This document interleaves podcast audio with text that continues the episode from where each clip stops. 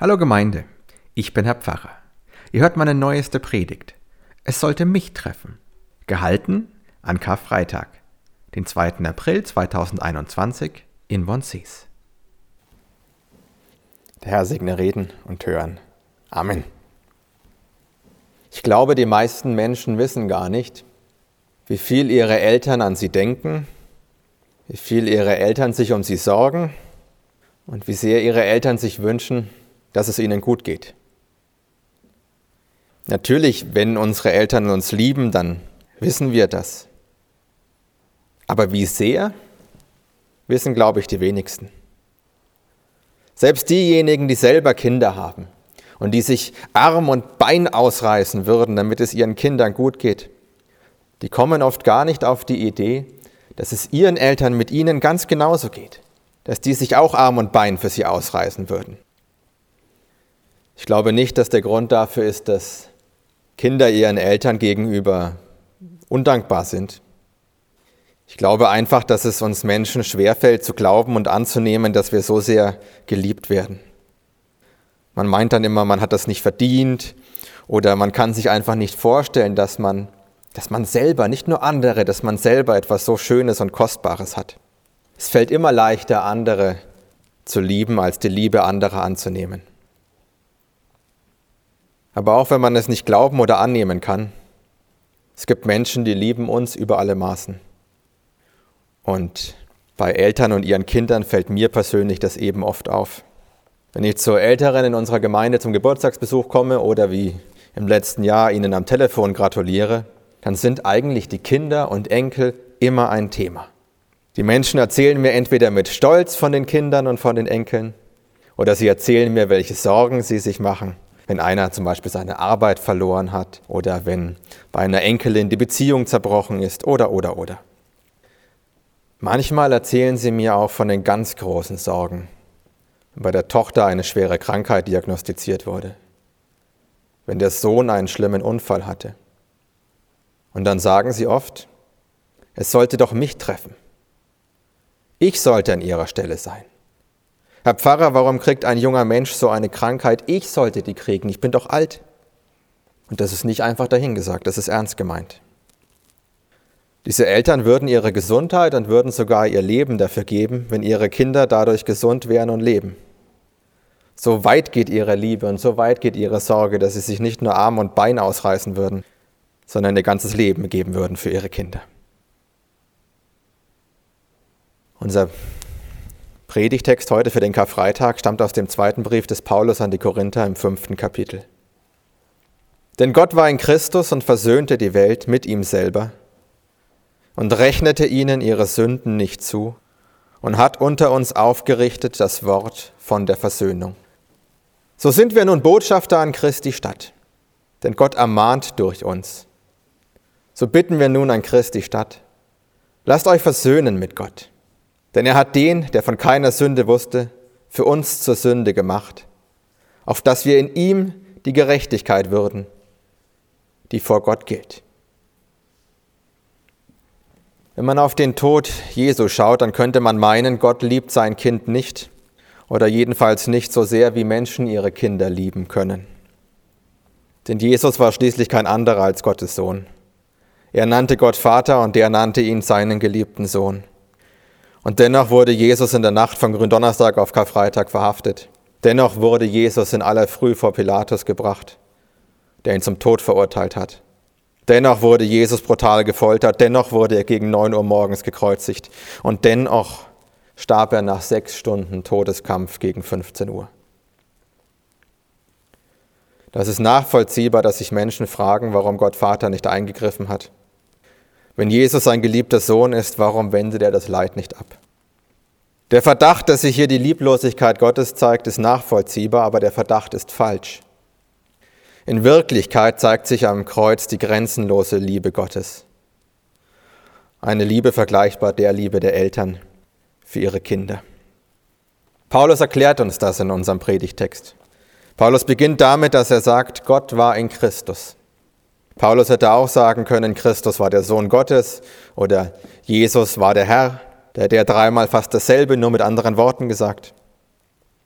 Dadurch, dass er hier nicht vom Sohn spricht, sondern sagt, Gott war in Christus, erinnert uns Paulus daran, dass wir Christen nur einen Gott haben. Der Sohn Gottes ist nicht ein Sohn, wie ich der Sohn meiner Eltern bin. Es ist vielmehr so, Gott ist keine starre Größe, der ist in sich dynamisch. Er ist der eine ewige Gott und gleichzeitig ist er drei. Und für diese drei haben wir die Namen Vater, Sohn und Heiliger Geist, die uns Gott selber gegeben hat, um ihn so anzureden und mit denen sich auch Gott selbst bezeichnet.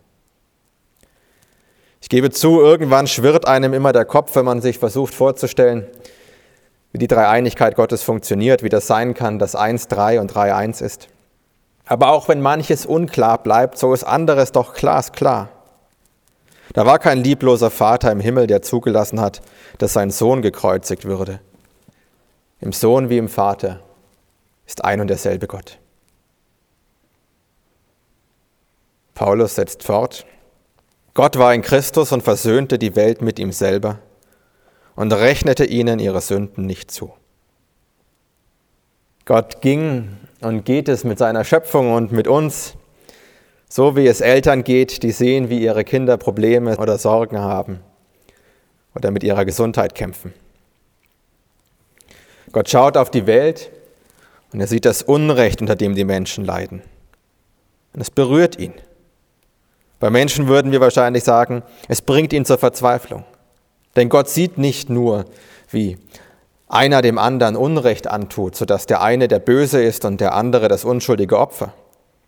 Er sieht, wie sich ganze Unrechtssysteme etablieren. Wer heute Opfer ist, kann morgen Täter sein. Da können sie nicht mehr zwischen Gut und Böse unterscheiden, sondern sie sehen nur noch, wie sich alle gegenseitig das Leben schwer machen. Gott sieht, wie einer dem anderen Gewalt antut. Aber er muss eben auch sehen, wie die Gewalt in den Köpfen und Herzen der Menschen feststeckt. Die, die Gewalt erleiden, sind ebenso gewaltbereit wie diejenigen, die die Gewalt verüben. Gott sieht nicht nur, wie einer lieblos mit dem anderen umgeht. Er sieht, wie die Lieblosigkeit sich wie ein Krebs unter den Menschen ausbreitet. Der, der heute die Lieblosigkeit erfährt, der ist morgen vielleicht selber lieblos. Das können Sie mit allem durchbuchstabieren. Mit Hass, mit Egoismus, mit Gier und so weiter. Aber Gott hat auch die Menschen geschaffen, dass sie miteinander gut und gerne leben, dass sie Gott für ihr Leben loben, dass sie ihn lieben und Gott von ihnen geliebt wird. Aber was Gott mit ansehen musste, das war was ganz anderes. Also was kann Gott da tun? Gott hätte danach handeln können, was gerecht ist. Gott betont immer wieder, dass er der Gerechte ist. Dann wäre eine gerechte Lösung wahrscheinlich so etwas ähnliches gewesen wie eine zweite Sintflut oder ein zweites Sodom und Gomorra. Wenn man nicht mehr zwischen schlechten und guten Menschen unterscheiden kann, dann gibt es eben nur noch eines, Strafe für alle. Oder in dem Fall dann halt Tod und Verdammnis für alle. Nur gibt es dabei ein Problem. Das ist gerecht, aber das ist nicht das, was Gott will. Er liebt seine Menschen. Er will ihr Unglück nicht, egal ob sie es selber verschuldet haben oder nicht. Er will das Leben der Menschen, nicht ihren Tod. Gott ging und geht es mit seiner Schöpfung so, wie es Eltern geht, die sehen, dass ihre Kinder Probleme haben, dass sie Sorgen haben oder mit der Gesundheit kämpfen. Also hat sich Gott gesagt, was Eltern oft sagen. Es sollte mich treffen. Und anders als menschliche Eltern das können, kann Gott das tatsächlich machen. Das ist es, was wir an Karfreitag am Kreuz sehen. Da sehen wir eben nicht die Menschheit, die von einer zweiten Sinnflut ersäuft wird, kein Feuer, das auf uns herabregnet für unsere Sünden. Wir sehen Gott, der Mensch geworden ist und nun leidet und stirbt. Und jeder Mensch, der an ihn glaubt, dessen Sünden sind erlassen. Denn Gott selber hat sie am Kreuz für ihn gebüßt. Manchmal fragen mich Konfirmanden, ja, hätte das Gott nicht einfacher machen können? Kann der nicht einfach sagen, dir sind deine Sünden vergeben und alles ist gut? Muss dazu einer gekreuzigt werden? Ich finde das eine gute Frage. Und ich kann dazu nur spekulieren. Einerseits muss ich den Konfirmanden recht geben. Gott kann doch alles. Also muss es doch anders gehen. Andererseits muss ich sagen, das ist eine ziemlich clevere Lösung. Gott sagt von sich, dass er beides ist. Er ist die Gerechtigkeit und er ist die Gnade. Hätte er einfach zu unseren Sünden gesagt, passt schon, wäre das Gnade gewesen, aber keine Gerechtigkeit. Hätte er die Menschheit bestraft, wie sie es vielleicht verdient hat, dann wäre das Gerechtigkeit gewesen, aber keine Gnade. Aber in seinem Tod am Kreuz kommen Gerechtigkeit und Gnade zusammen. Und wenn man sich anschaut, wie Gott sonst so handelt, muss man sagen, ist irgendwie typisch für ihn. Paulus setzt fort, denn Gott war in Christus und versöhnte die Welt mit ihm selber und rechnete ihnen ihre Sünden nicht zu und hat unter uns aufgerichtet das Wort von der Versöhnung.